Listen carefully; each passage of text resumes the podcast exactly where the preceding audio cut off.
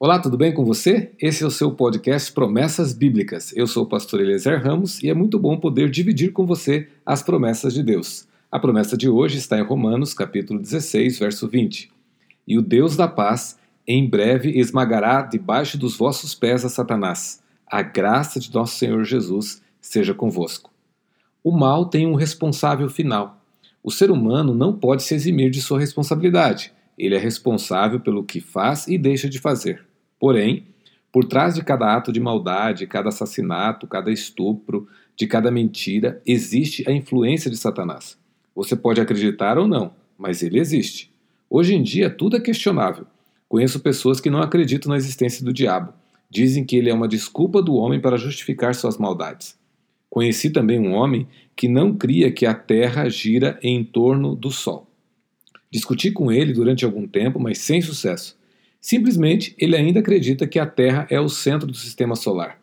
Ele ainda vive na ciência antes de Nicolau Copérnico. Existem pessoas que não acreditam que o homem pisou na Lua. Também existem pessoas que acreditam que a Terra é plana. Bem, o fato de eu acreditar ou não em alguém não determina sua existência ou desaparecimento. Se você não acredita que existe um ser malévolo agindo nesse mundo, um ser espiritual que se opõe a Deus, isso não o protege de Satanás. Pelo contrário, o torna mais vulnerável. A Bíblia apresenta duas forças antagônicas em conflito: o bem e o mal, Deus e Satanás.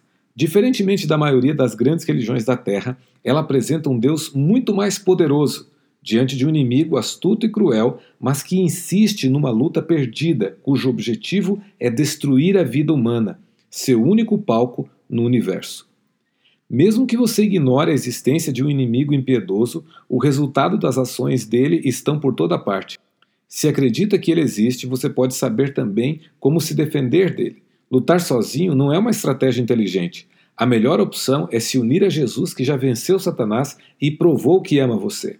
Na promessa de hoje, temos a certeza que essa luta não durará para sempre. O inimigo será esmagado, aniquilado, o mais interessante é que o texto diz que será debaixo dos seus pés, ou seja, a vitória será sua.